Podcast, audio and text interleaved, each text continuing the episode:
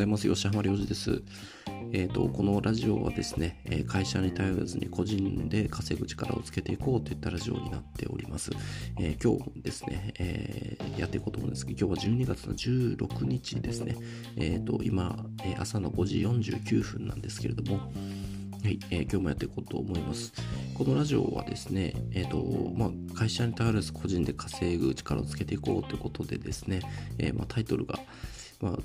最近あのこれでこのタイトルでいこうかなってことでやってるんですけれども、まああのまあ、に結構ねやっぱり日本も給料もね今後数数十年こう上がっていない、まあ、上がっているけどももちろっとしか上がっていないとかですね、えー、まあ、結構でも世界的には給料はすごく上がってるらしいですね。日本はここ数十年給料上がっていないってことを言われてますよね。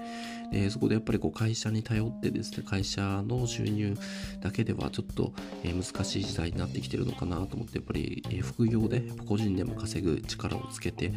いかないとなかなか難しいなってことがあのあるなってことを考えて、えーまあ、僕は今会社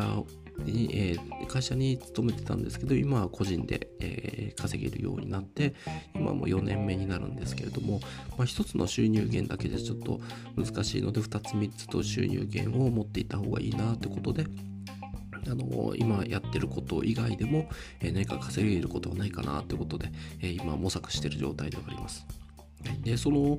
えーまあ、模索してる、えー、なんか勉強した、まあ、インプットした、えー、ものをこの、えー、ラジオで配信したりとかですね、えー、今こういうことをやってみようってことで今挑戦していることであったりだとかを、えー、それを発信したりとかですね、えーまあ、僕と同じように個人で稼いこうと思ってる方が聞いた時にですねああこういうことで失敗するのかとかですね。あこういうことを今勉強したらなんか良さそうだなみたいな。じゃ自分勉強してみようとかですね。で、あ、こんなアイディアあるのか。じゃあ自分なら、えこういう、この作戦でいこうとかですね。なんかこうそういう、なんかヒントになればいいなとかですね。そういうふうに思ってこのラジオをやっております。はい。まあ、僕の自己満ですね。はい。あのー、まあ僕もね、こうやって撮ることによって、なんかま記憶の定着にいいなってことを思ってますので、まあアウトプットにいいなってことを思ってるので、あのなんかこういった喋ってですね、えー、自分がやってることを再確認できますし、なんかいいなと思って、え、やってるっていう感じなんですけれども、あのまあ、さっき言ったですね、こう、日本はここ数十年給料が上がっていないってこと、なんか、なんかのニュースとかでも僕、ちらっと何個か見たんですよね。まあ、世界的にはアメリカとかも結構、えー、10年前とか比べたら、まあ、まあね、2倍とかまではいかないけど、まあ、確実に1.5倍ぐらいは上がっているなっていう印象だったんですよ。でも、ここ数万円ぐらいしか上がってないらしいですよ、日本って。これはやばいぞってなってるんですけども、だってね、あの iPhone ってめっちゃ高くなってないですか？今って一番新しい、ね、iPhone13 とかなんですけど、20, 20万超えてますよ。24万とかしますよね。25万とかしますよね。これあのアメリカとかであれば給料が上がってるから別にまあ高いけどもまあまあこのくらいかみたいななんか相場らしいですよ日本って給料上がってないから iPhone 高く感じるみたいですけどもねまあそこら辺でもちょっともうちゃうじゃないですか危ないじゃないですか。まあ、どんどんどんどんね、物価も日本も上がっていってますし、あに物価は上がってるのに給料は上がってないみたいな状態になっていくので、まあ、確実にこう貧乏な国になっていくっていうところにも向かっていますよね。なんかちょっと危ないなと思ってて。で、なんかその、社会保険料とかそういうね税金とかもそういうのもやっぱそこら辺は上がっていってるのに給料は上がらないっていった状態になっていますからやっぱこう自由に使えるお金っていうのがどんどんどんどん少なくなっているのかなっていうことをなんかここをね本当にもうここ1年ぐらいでちょっと本当にあのまさに感じるようにちょっとなってきたなってことを思うんですよね。なんかちょっと危ないなと思って。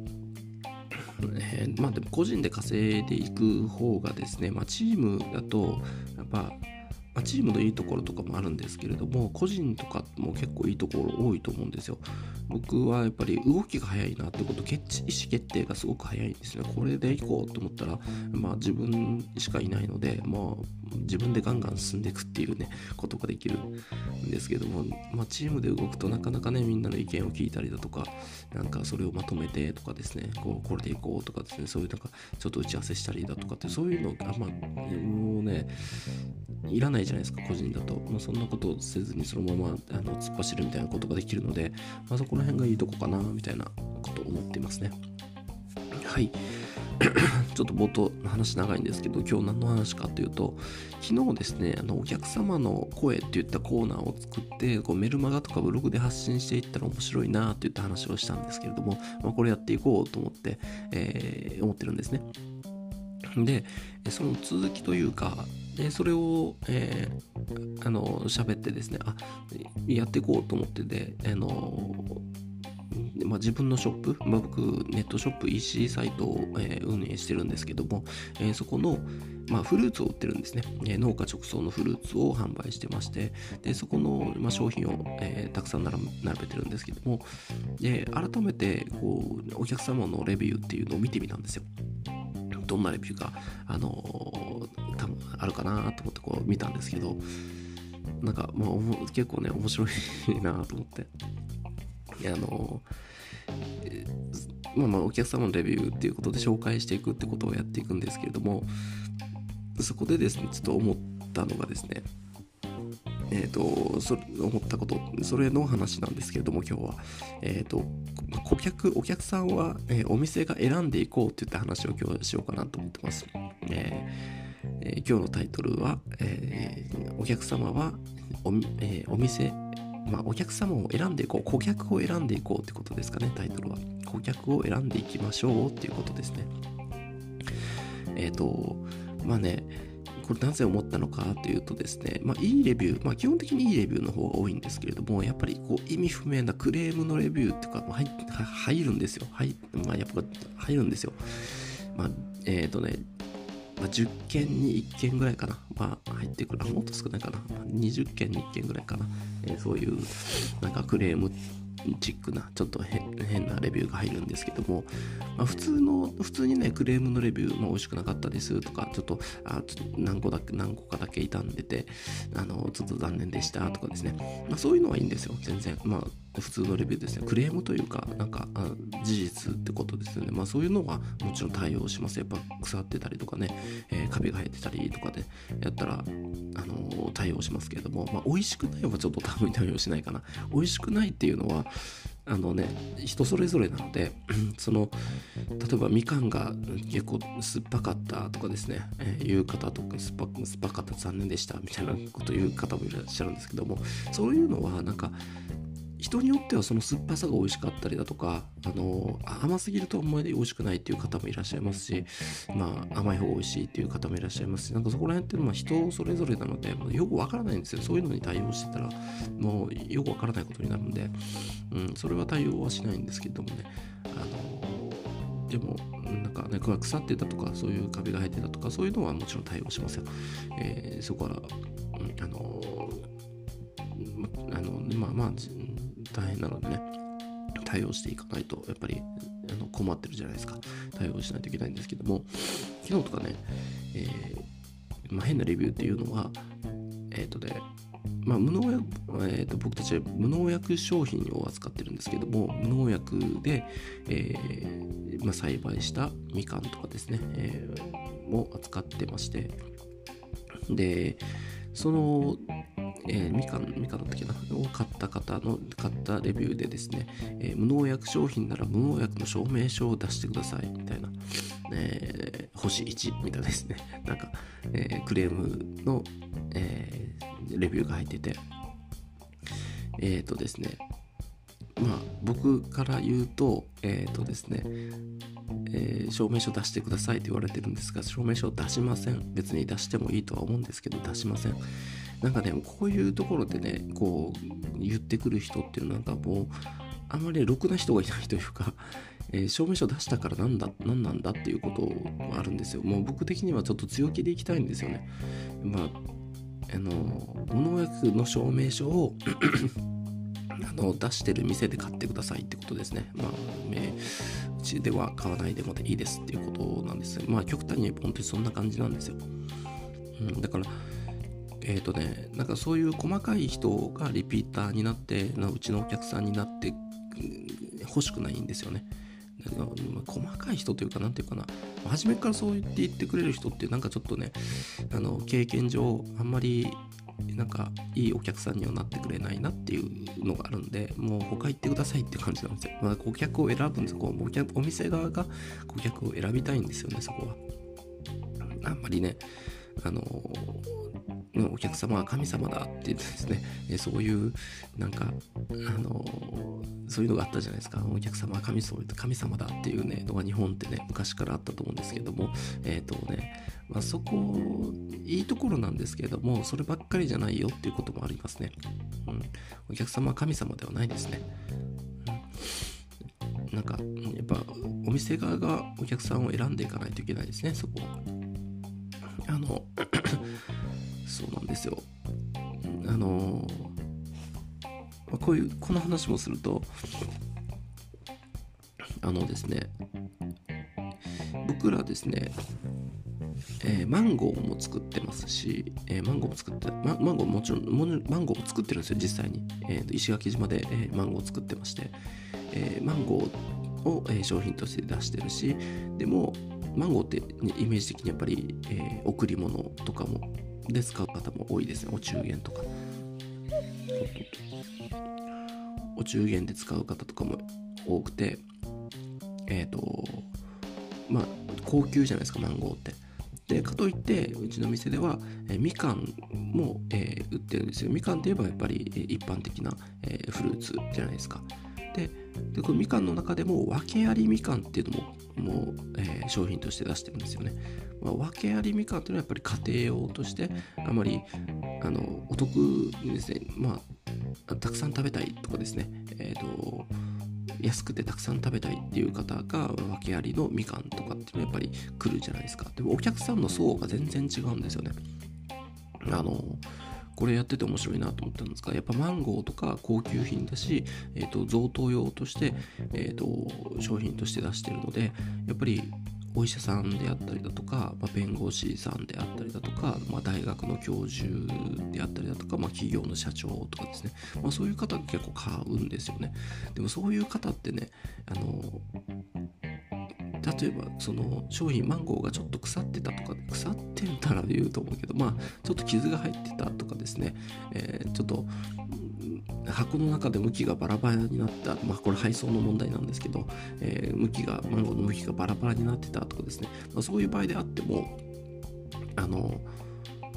なんていう何も言ってこないんです。何もまあ逆に感謝してくれるんですよね。そういう場合であっても。のちょっとちょっと傷んでましたけどもあのこれあの農家さん農家さんいつもありがとうございますみたいな感じで手紙くれたりするんですよね、まあ、そこら辺がなんかすごいいいなと思っててなんかそういうお客さんとやっていきたいなと思うんですよね。で例えばそういう方とかであれば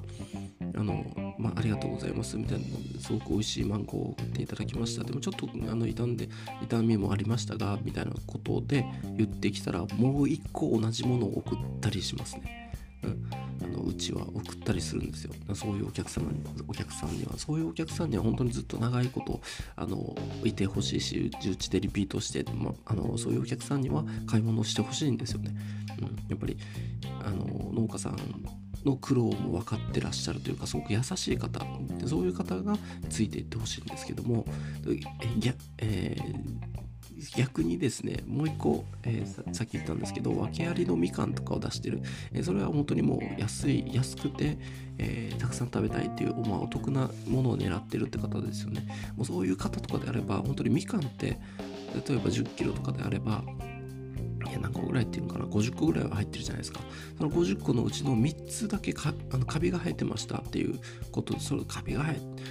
カビが生えてたって言った場合ですね。そういった場合でも交換してください返金してくださいとか,、えなんか詐欺詐欺ですか？これはとかって言ってきたりするんですよ。もうですねこういうお客さんっていうのはもうね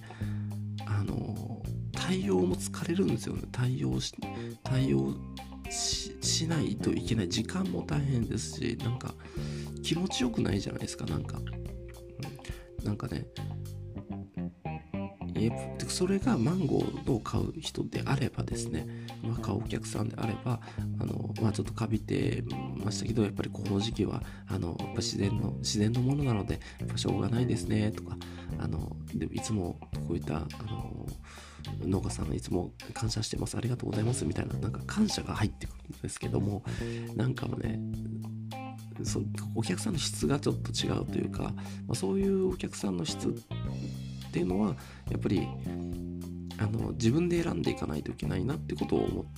てるんですね。うん、あの今日はあのちょっとお客様の声っていったコーナーを、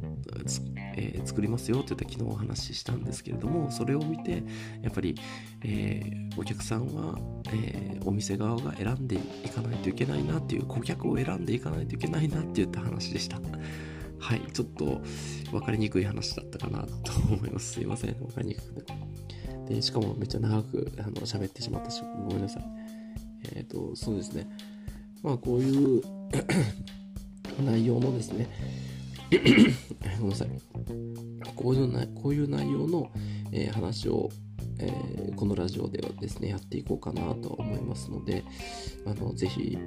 あの聞いていただければなと思います。なんかね、あのラジオっていいですよね。まあ僕、さっきも言ったんですけど、こういうですね、まあ、音声、音声コンテンツであったりだとか、まあ、動画もやってる、YouTube とかもやってるんですけどもね、まあ、YouTube はちょっと、あの、さっき言った、あの、僕がやってる EC サイトの、えー、メインの YouTube になっているので、僕個人としては出してないんですけどもね、まあ、このポッドキャスト、えー、ラジオはもう完全に僕個人のものですね。